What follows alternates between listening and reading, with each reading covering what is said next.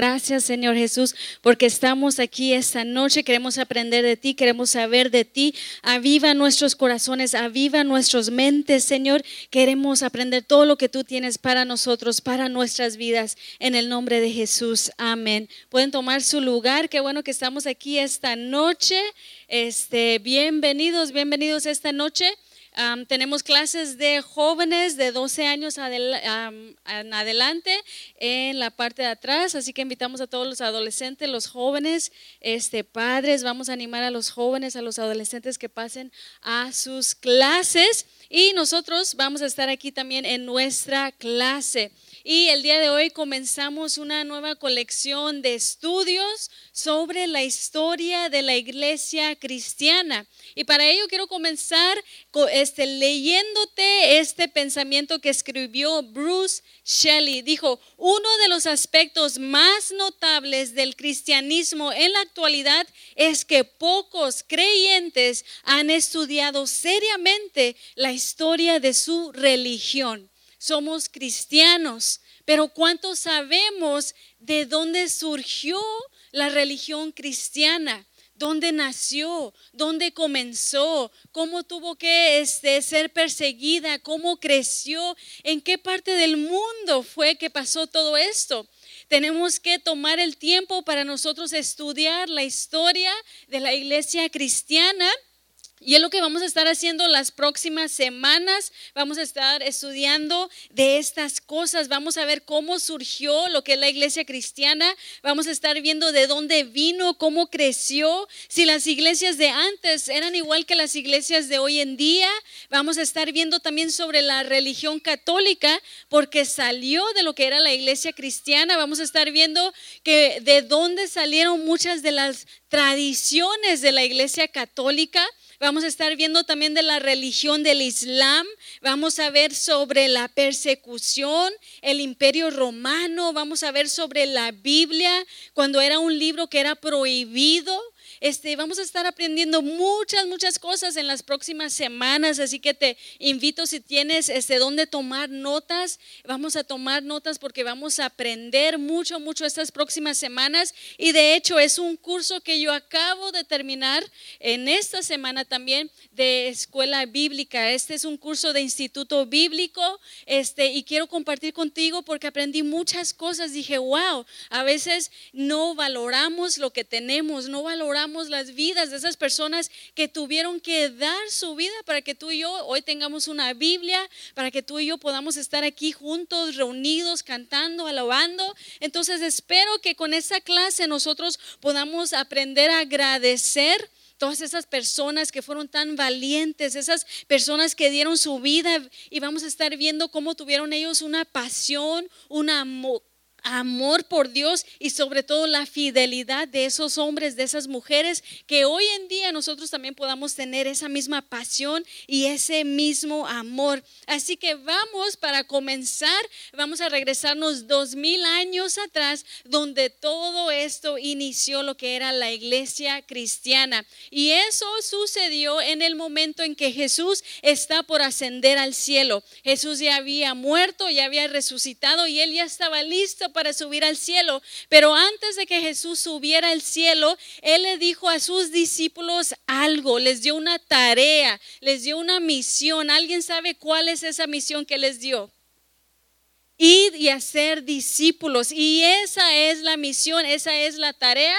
Lo podemos ver en Mateo capítulo 28, los versículos 18 al 20. Dice, Jesús se acercó y dijo a sus discípulos, se me ha dado toda autoridad en el cielo y en la tierra, por lo tanto vayan y hagan discípulos de todas las naciones, bautizándolos en el nombre del Padre, del Hijo y del Espíritu Santo. Y sigue diciendo, enseñen a los nuevos discípulos a obedecer todos los mandamientos que les, les he dado y tengan por seguro esto, que estoy con ustedes siempre hasta el fin de los tiempos. Entonces, en este tiempo, cuando Jesús le dice esto a los discípulos, los discípulos ya habían estado con Jesús, ¿cuántos años crees? ¿Cuántos años habían estado ya los discípulos con Jesús para este momento? Tres años. Entonces, en tres años, ellos ya habían aprendido todo lo que tenían que aprender. ya habían convivido con Jesús, ya lo habían visto hacer milagros, lo habían visto sacar a los demonios, habían visto este, cómo le daba de comer a la multitud, lo habían visto cómo este, hablaba con la gente. En tres años aprendieron todo lo que tenían que aprender y Jesús les dijo, es hora de trabajar, es hora de ir a ser discípulos.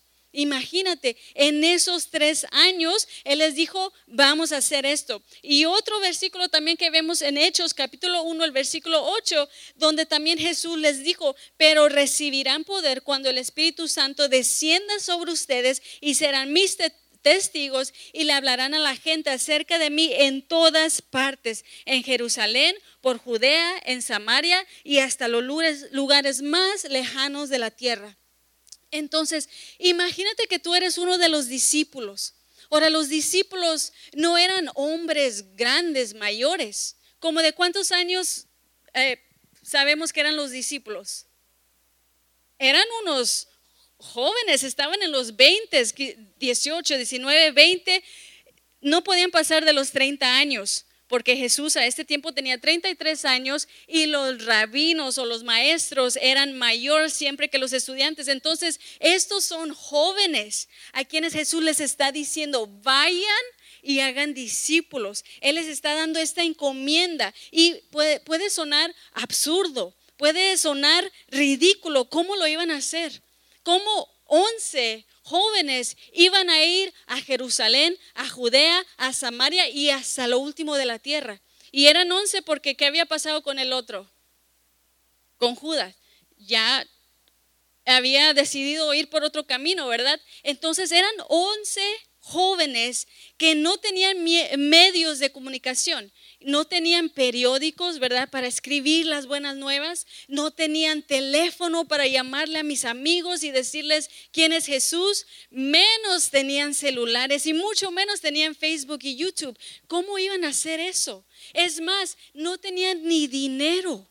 Por tres años habían seguido a Jesús, quiere decir que por tres años ellos no habían trabajado, no habían ganado dinero. ¿De dónde iban a sacar el dinero? ¿De dónde iban a sacar este los medios para hacer esto eran 11 jóvenes entre 18 o este, y 30 años. ¿Quién les iba a hacer caso? ¿Y quién les iba a creer? No había manera, podemos decir, de que en nuestra mente lógica ellos lograrían eso. Es más, habían sido amenazados por la persecución. El que era su líder, que era Jesús, apenas había resucitado de haber sido muerto porque lo habían crucificado, porque habían matado a su líder, le habían jalado la barba a su líder, a Jesús, se lo habían arrancado, le habían pegado la cabeza con un palo, le habían puesto una corona de espinas, ¿sí? Lo habían vendado los ojos para que no vieran y lo habían crucificado. Y ahora aquí, este Jesús les pedía a ellos que llevaran esa noticia hasta el fin del mundo. Parecía que fuera imposible. Pero ¿cuántos sabemos que cuando la cosa parece imposible, Dios tiene ya sus planes y sus propósitos? Entonces, en medio de lo que parecía imposible, vemos que Jesús aún les pide que hagan algo. Ahora recuerda una vez más, esos eran una vez más jovencitos que en el tiempo en que Jesús fue arrestado, ellos corrieron. A ellos les dio miedo. El único que quedó era quien, ¿alguien recuerda? ¿Quién era el único discípulo que estuvo ahí cuando Jesús fue crucificado? Juan. Sí, porque Pedro según se iba a quedar y qué dijo Pedro, no, yo no me voy, yo estoy contigo y a la hora de la hora se fue. Entonces, de esos doce, digamos, solamente uno quedó. Entonces, ahora Jesús les estaba pidiendo a todos que llevaran esta nueva noticia y de ser hombres que tenían miedo, que eran cobardes, que estaban confundidos, Dios hizo algo en sus vidas. Cuando llegó el Espíritu Santo sobre ellos y ellos luego tuvieron la valentía, podemos decir el coraje de poder hacer lo que Dios había pedido o Jesús les había pedido que ellos hicieran. Entonces ellos entendieron que tenían un trabajo que hacer, que aunque no conocían cómo le iban a hacer, no sabían cómo iban a llevar este mensaje hasta el último de la tierra, no había carros tampoco, ¿verdad? Hoy en día es fácil para nosotros realmente hablar de Dios. Pero para ellos era difícil. Tú lo puedes poner en tu Facebook, tú lo puedes este, hacer un video, subirlo a YouTube. Tú puedes en tu WhatsApp ponerlo como, como el estatus, ¿verdad? Pero estos discípulos no tenían esa forma, pero era lo que Jesús pedía que ellos lo hicieran. Él tenía un pequeño grupo de seguidores y les pidió esto y de hecho ni siquiera les dio una estrategia. Jesús no les dijo, mira, este Pedro, tú te vas a Jerusalén y Andrés, tú te vas a Judea y agarras cinco personas y haces una iglesia y haces un servicio. No les dijo cómo.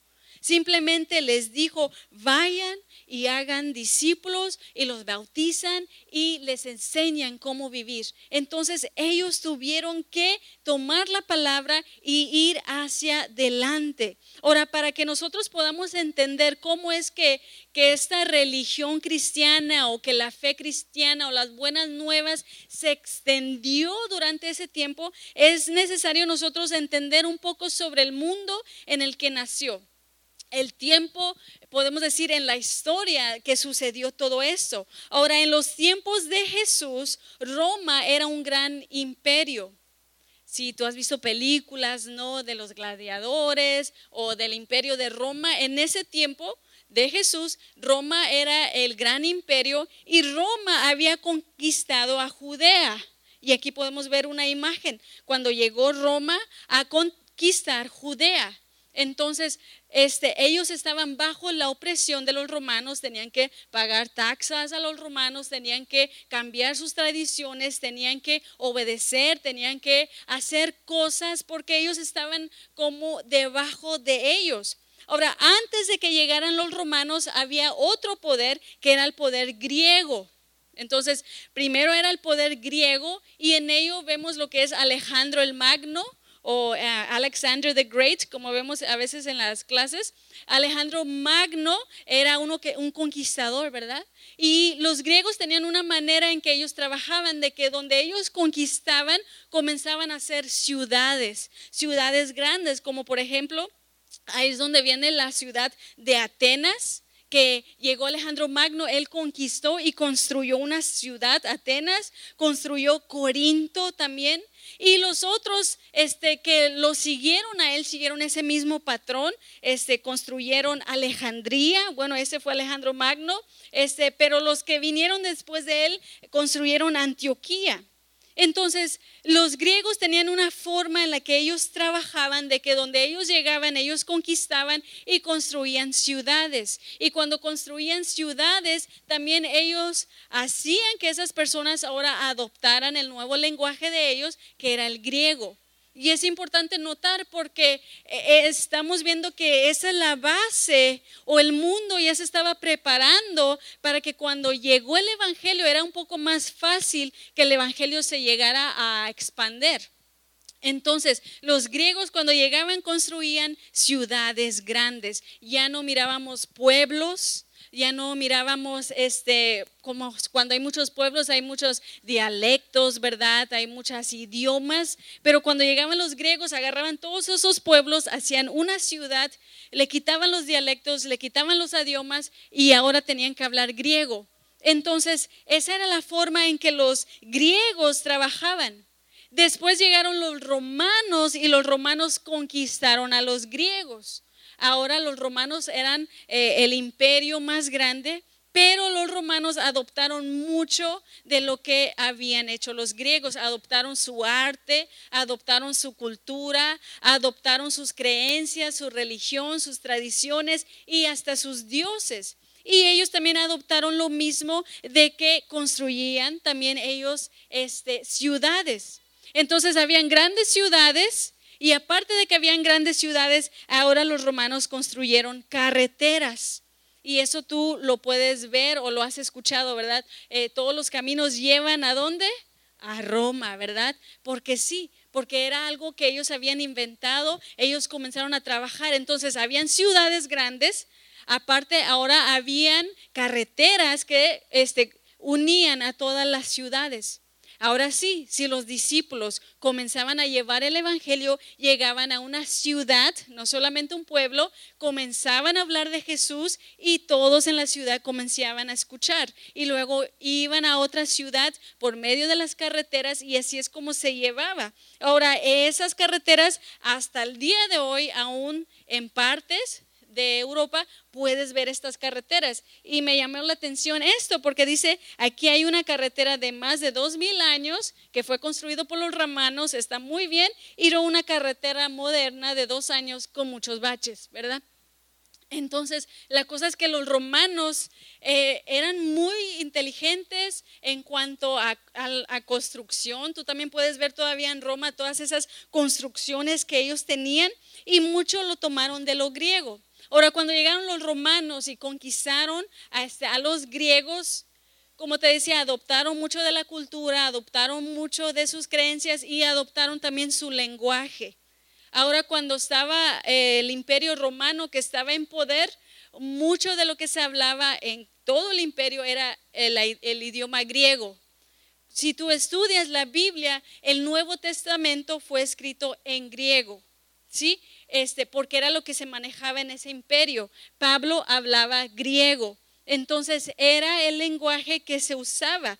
Entonces cuando el cristianismo comenzó a extenderse bajo el dominio romano, se extendió por medio de ciudades y se extendió por medio también de las carreteras. Cuando ya no había carreteras, pues iban en los barcos, ¿verdad? Cruzaban al otro lado y existía lo que era conocido como la paz romana, que quería decir que las carreteras y los mares eran relativamente seguros para poder viajar sin temor a ladrones o piratas.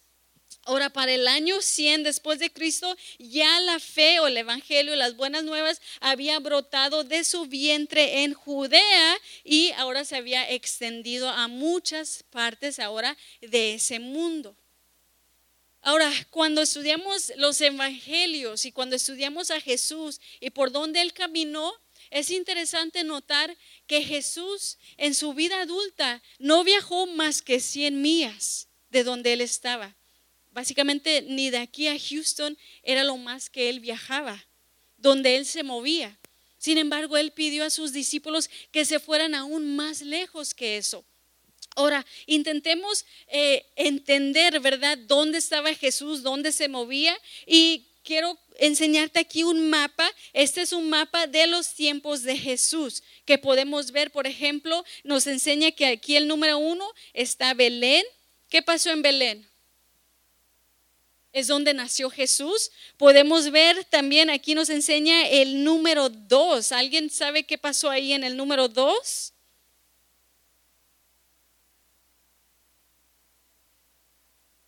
En el número, número 2, ah, perdón, no, sí, 2, Egipto. Sí, en el número 2, Egipto es donde después de que nació Jesús, José tuvo que huir ¿verdad? Con María y con Jesús porque Herodes los quería matar. Ahí está entonces Egipto. El número tres nos enseña Nazaret. ¿Alguien sabe qué, qué pasó en Nazaret?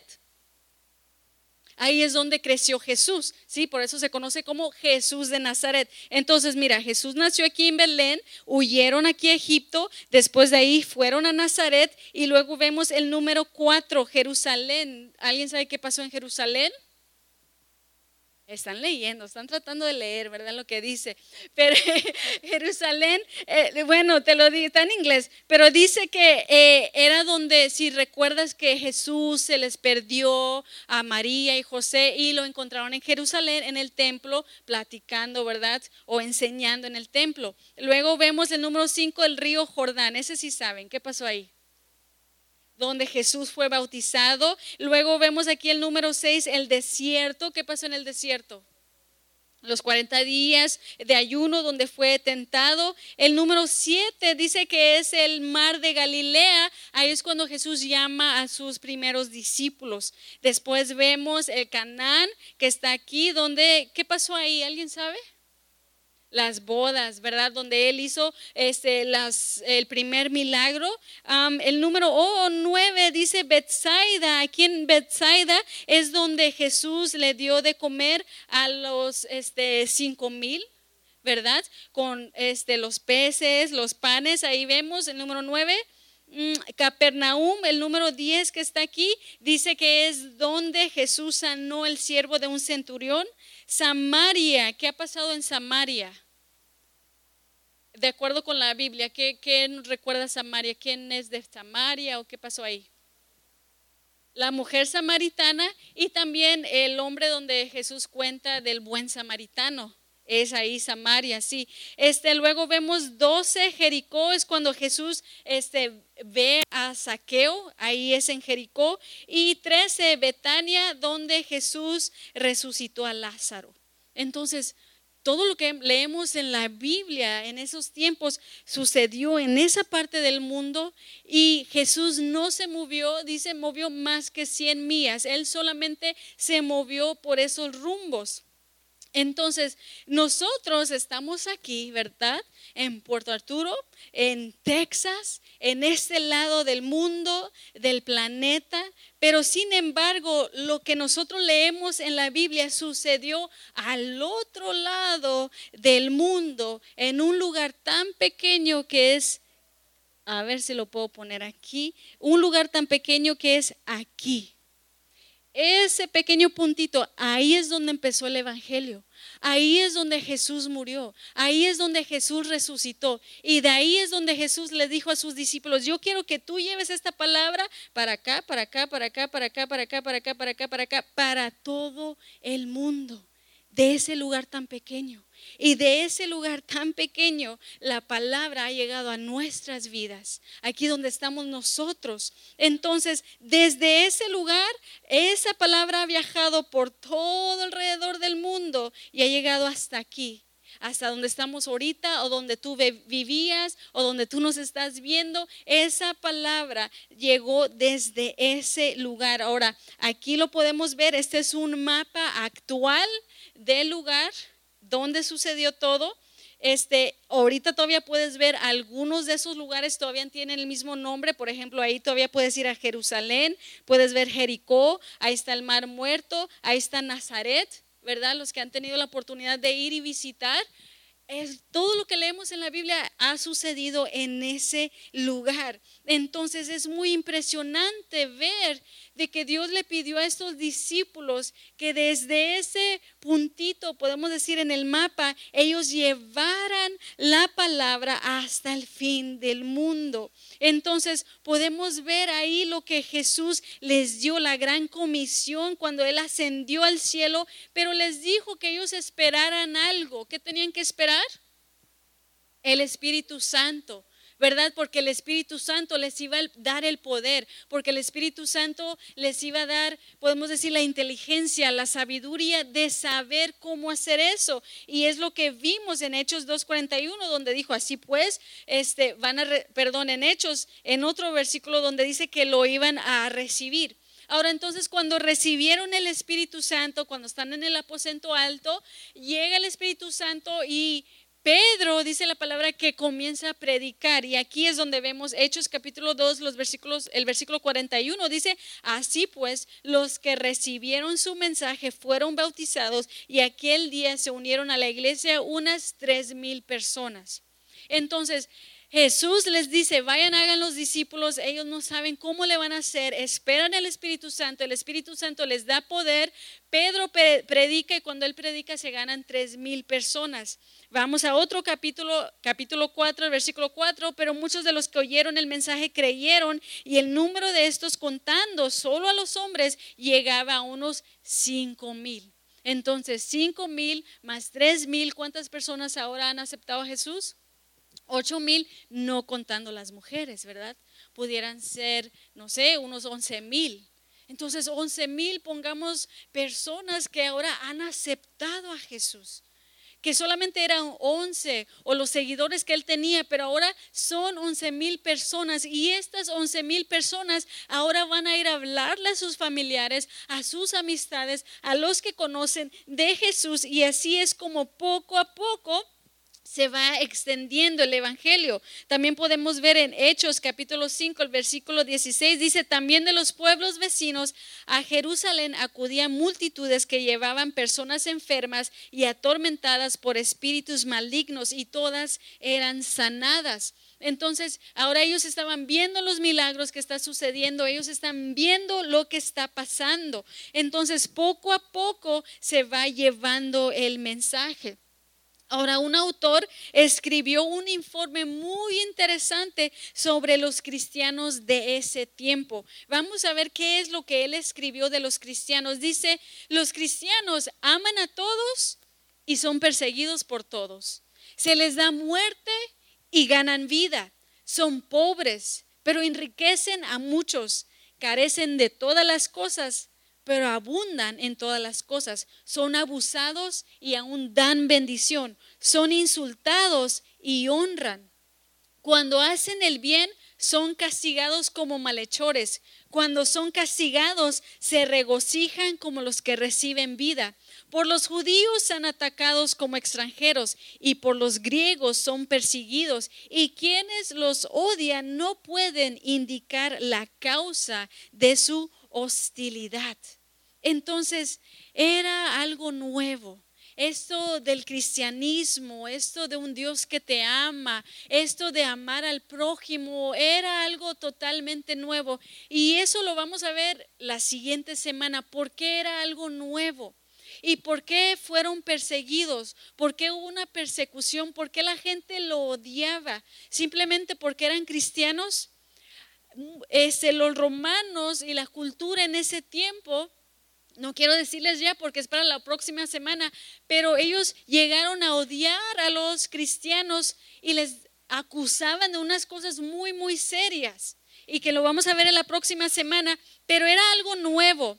Pero la manera en que el cristianismo fue este, extendiéndose es porque comenzaba a viajar a lo largo de las carreteras. Ahora imagínate, esas ocho mil personas habían aceptado a Jesús y eran personas de toda clase. En esas ocho mil personas habían comerciantes, habían soldados, habían prisioneros, habían esclavos, habían rehenes. En esas ocho mil personas podían haber este, profesores o estudiantes, refugiados, peregrinos, profesionales. Había gente de toda clase en esas ocho mil o cuantas mil hayan aceptado. Entonces cada persona que aceptaba a Jesús, ahora ellos hablaban de Jesús a los otros con los que ellos se encontraban. Por ejemplo, si era un comerciante, ahora ese comerciante cuando viajaba, él comenzaba a hablar de Jesús y ahora el Evangelio se iba para allá, ¿verdad? Si era un esclavo, aún donde quiera que lo llevaban, él hablaba de Jesús. Si era un profesor, donde quiera que ellos estaban, si ellos trabajaban en el mercado, ellos hablaban de Jesús. Si ellos eran doctores, ellos hablaban de Jesús. Donde quiera que ellos estaban, ellos hablaban de Jesús. Entonces el el Evangelio se fue extendiendo, expandiendo, no por los predicadores, no por los evangelistas, no por aun lo que hoy fuera los maestros de escuela dominical, el Evangelio se fue creciendo y llevando por la gente ordinaria que aceptaba a Jesús. Muchas veces se piensa, ¿verdad?, que el predicador haga el trabajo, que el pastor gane las almas, que el evangelista este, gane las almas pero no era por ellos, sino era por la gente como tú, como yo, que cuando tuvieron un encuentro con Jesús, le comenzaban a decir a la amiga, le comenzaban a decir a la compañera de trabajo, a la persona que miraban en la tienda, a la persona que les hacen las uñas, que les hacen el pelo, al mecánico, al quien tú vas, a quien sea porque eso era un cambio que ellos habían sentido y ahora ellos querían contarle a todos. Entonces la fe comenzó a extenderse rápidamente. Este, en el año 200 ya se comenzaron a establecer ahora lo que eran comunidades cristianas. Toma en cuenta que en este tiempo todavía no había iglesias cristianas porque apenas estaban haciendo. Habían templos, había el templo judío, y habían templos de los dioses romanos o griegos, pero no habían este, iglesias, templos sí, pero iglesias no. Eh, las iglesias no existieron por muchas generaciones, ellos más bien se juntaban, ¿alguien recuerda dónde nos ha enseñado el pastor que se juntaban? En las, en las casas eh, los cristianos este, del principio se juntaban en las casas, ¿verdad? Porque no tenían una iglesia cristiana. Una vez más, estaba el templo, pero no era la iglesia cristiana. Entonces, ellos se juntaban en las casas.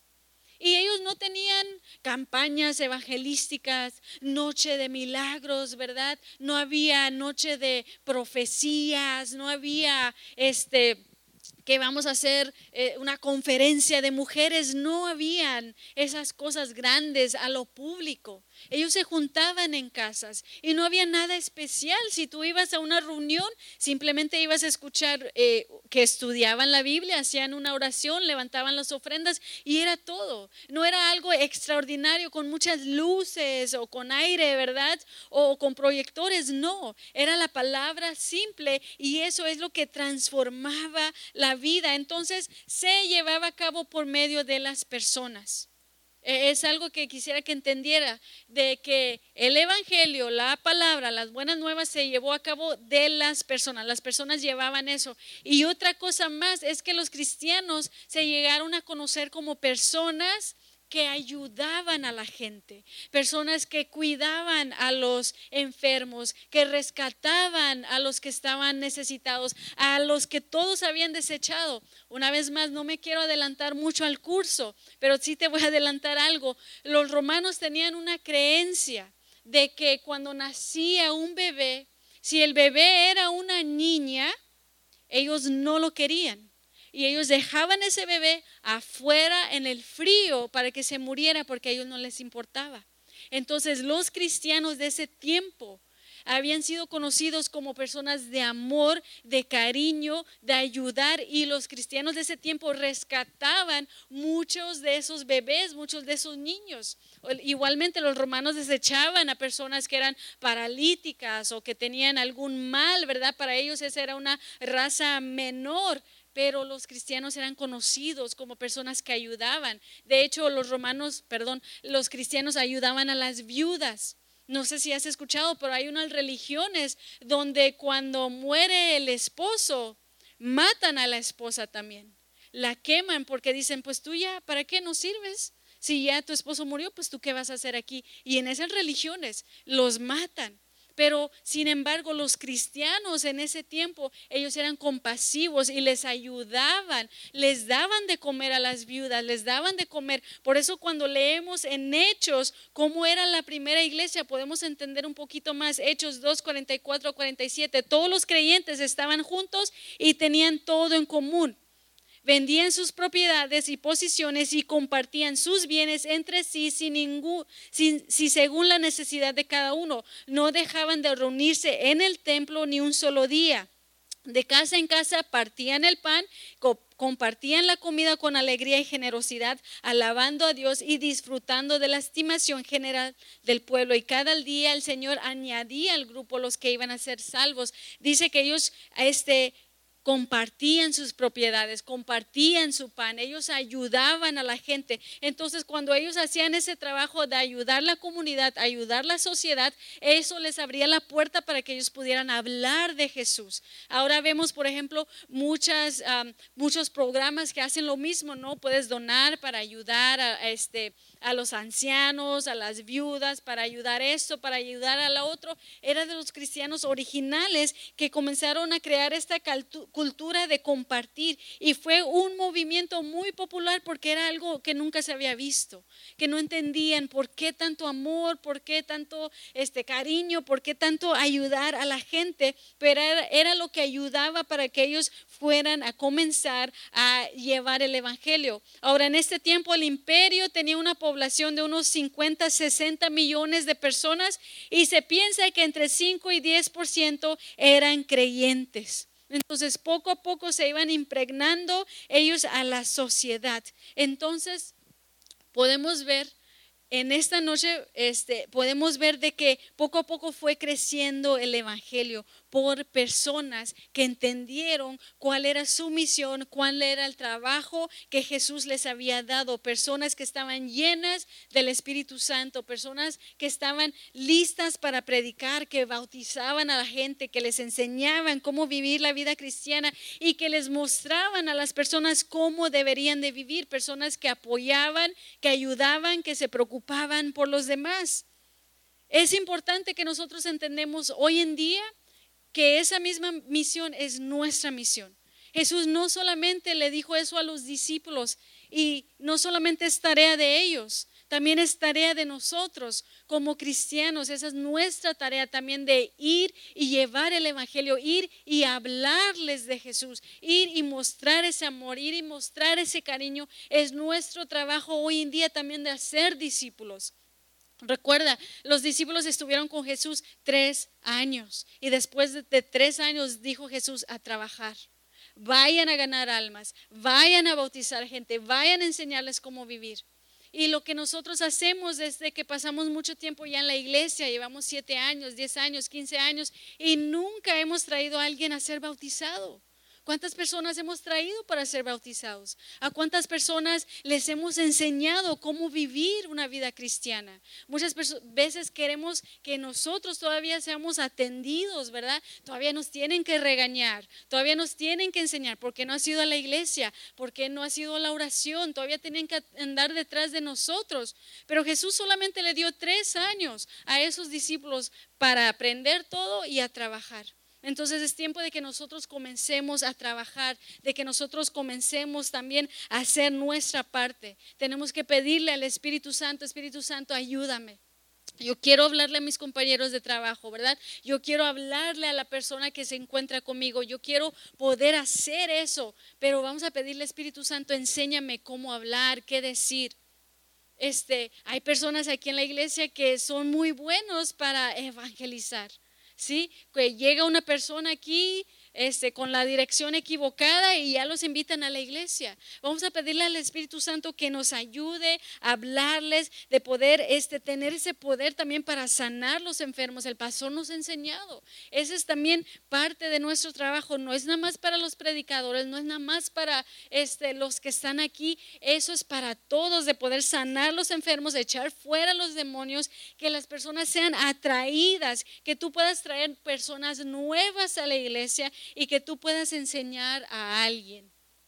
¿Qué tal si ese es, eh, lo haces una meta este año? Que tú digas, bueno, ya, ya se me ha enseñado mucho, ¿verdad? Ya la pastora me ha regañado muchas veces, ya yo tengo que ponerme las pilas este año, ahora yo tengo que enseñar a alguien más, ¿verdad? Ahora lo que yo he aprendido tengo que enseñárselo a alguien más. Los discípulos sabían cuál era su misión. Es importante que hoy en día tú y yo sepamos cuál es nuestra misión. Y lo vimos ahí al principio donde este Jesús le dijo a sus discípulos y lo vamos a ver otra vez. Jesús se acercó y dijo a sus discípulos, "Se me ha dado toda autoridad en el cielo en la tierra, por lo tanto, vayan y hagan discípulos de todas las naciones, bautizándolos en el nombre del Padre, del Hijo y del Espíritu Santo." Esa también es tu misión, ir a ser discípulos de todas las naciones, traerlos para que sean bautizados en el nombre del Padre, del Hijo y del Espíritu Santo.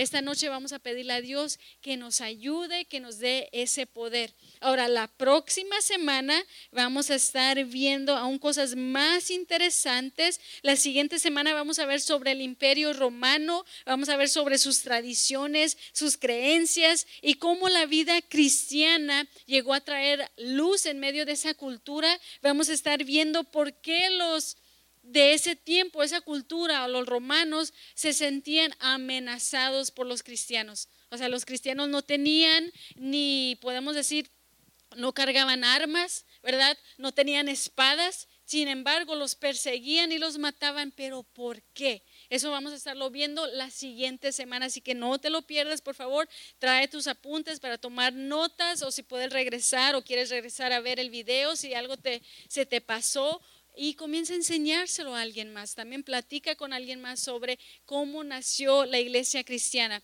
Antes de que oremos, quisiera escuchar de por lo menos cuatro personas que me pudieran decir algo nuevo que aprendieron esta noche. algo nuevo que aprendiste esta noche? ¿Quién puede compartir algo nuevo que aprendieron esta noche? ¿O no aprendieron nada?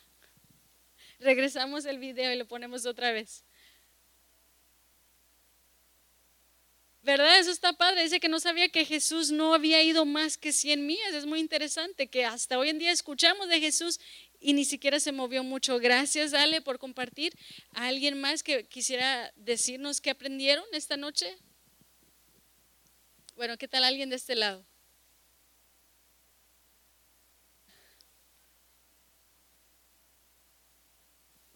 Sí, los romanos no, este, no querían a las mujeres. Y después en otra clase vamos a ver cómo Jesús, cuando Él llegó, Él cambió toda esa cultura, porque las mujeres, hasta hoy en día en ciertos lugares, eran vistos solamente como, como objetos. Por eso cuando Jesús habló con la mujer samaritana, era algo totalmente nuevo. Este, gracias por compartir este lado. ¿Alguien que pueda compartir qué aprendieron?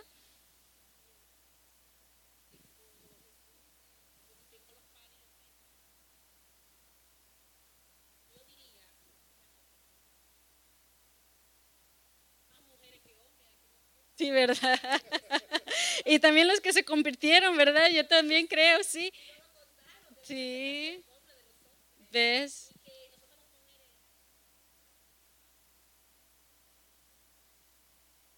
Sí.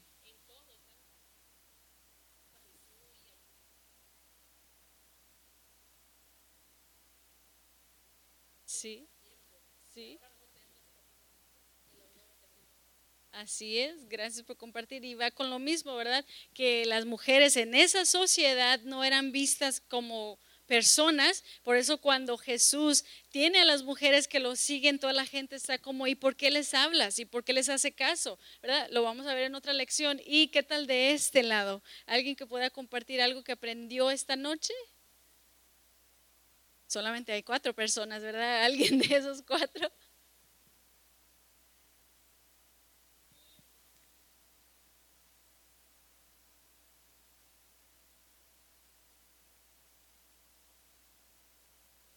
Imagínate, ¿verdad? Y parecía imposible, pero mira lo que logró hacer eso. A ver, hay alguien aquí más que quiere compartir, creo.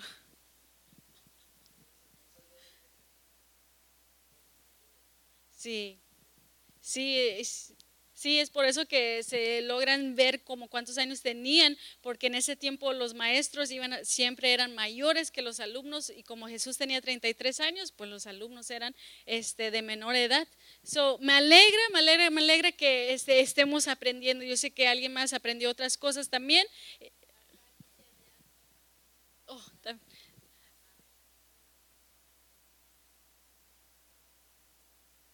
Sí, el Nuevo Testamento fue en griego, sí.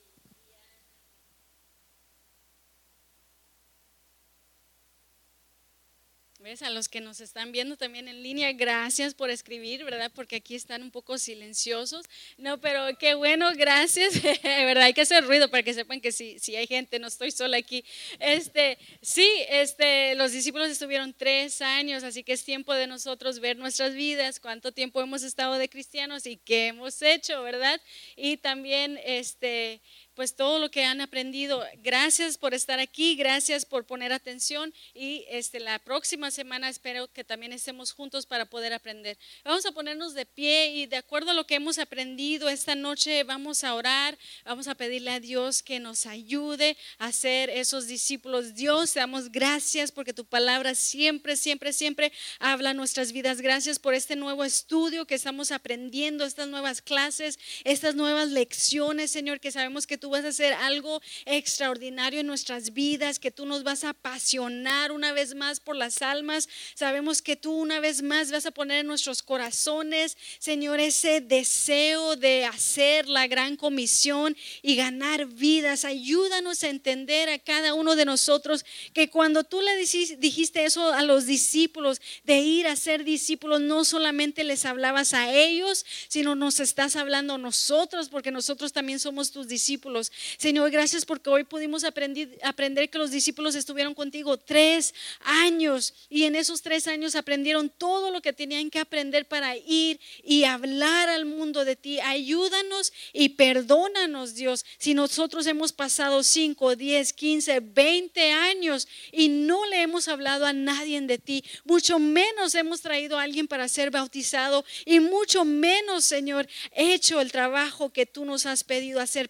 Perdónanos, pero ayúdanos, enciende nuestro corazón para que podamos nosotros hablar más y más y más de ti a todos, Señor, a las personas que nos encontramos con el mecánico, cuando vamos a la tienda, con la cajera, Señor, o este, donde quiera que vayamos a recoger a los niños, que vamos a la tienda, hacernos las uñas, el pelo, Señor. Esta noche aprendimos que el Evangelio se extendió no por los predicadores ni por los evangelistas, sino por las personas que tuvieron un encuentro contigo y que ellos comenzaron a hablar a los demás sobre lo que tú habías hecho. Ayúdanos a hacer lo mismo hoy en día, Señor. A cada persona con lo que nos tocamos, poder hablarles de ti, decirles, tú conoces a Jesús, tú has escuchado de Jesús. Mira que Jesús murió por ti, mira que Jesús te ama. Y Espíritu Santo, ayúdanos porque a veces somos muy penosos. Ayúdanos porque a veces no sabemos qué decir. Ayúdanos porque a veces eh, tenemos miedo, qué es lo que van a pensar. Ayúdanos, Espíritu Santo, danos ese poder, el mismo poder que resucitó a Jesús de entre los muertos, ese poder que sana, que libera, que hace milagros. Ayúdanos a ser personas llenas de poder y de luz donde quiera que vamos, donde quiera que caminamos. Y ayúdanos, Espíritu Santo Ayúdanos, Cristo, también a poder ser personas amorosas, personas compasivas, personas que cuando vemos a alguien a necesidad, nosotros entramos a ayudarlos a las viudas, a los huérfanos, a los prisioneros, a los olvidados. Pon una pasión en nuestro corazón por esas personas en necesidad y ayúdanos a entender que nosotros somos la iglesia. Muchas veces decimos, la iglesia debería hacer eso, la iglesia debería levantar una ofrenda la iglesia debería llevar una despensa, pero ayúdanos a entender que nosotros somos la iglesia, nosotros deberíamos de ayudar a las personas, nosotros deberíamos de extender la mano. Ayúdanos porque entendemos que eso abre la puerta para que nosotros hablemos de ti. Haz algo grande en nuestras vidas, en nuestros corazones, en esas próximas semanas que vamos a estar aprendiendo, Señor, y ayúdanos a tener esa pasión, esa fidelidad hacia ti. partie. Te damos gracias, Señor Jesús, por tu palabra. Gracias por lo que tú eres. Gracias por lo que tú estarás haciendo. Danos una oportunidad esta semana. Dile, Dios, dame una oportunidad. Dame una oportunidad. Dame una persona a quien yo le pueda hablar. Dame una persona a quien yo le pueda decir de mi fe cristiana, decir de Jesús. Dame una oportunidad, Espíritu Santo. Ayúdame. Dame las palabras correctas. Te lo pedimos, Padre Santo, en tu Señor Jesús. Gracias, Padre, en tu nombre, Señor Jesús. Te damos gracias. Amén.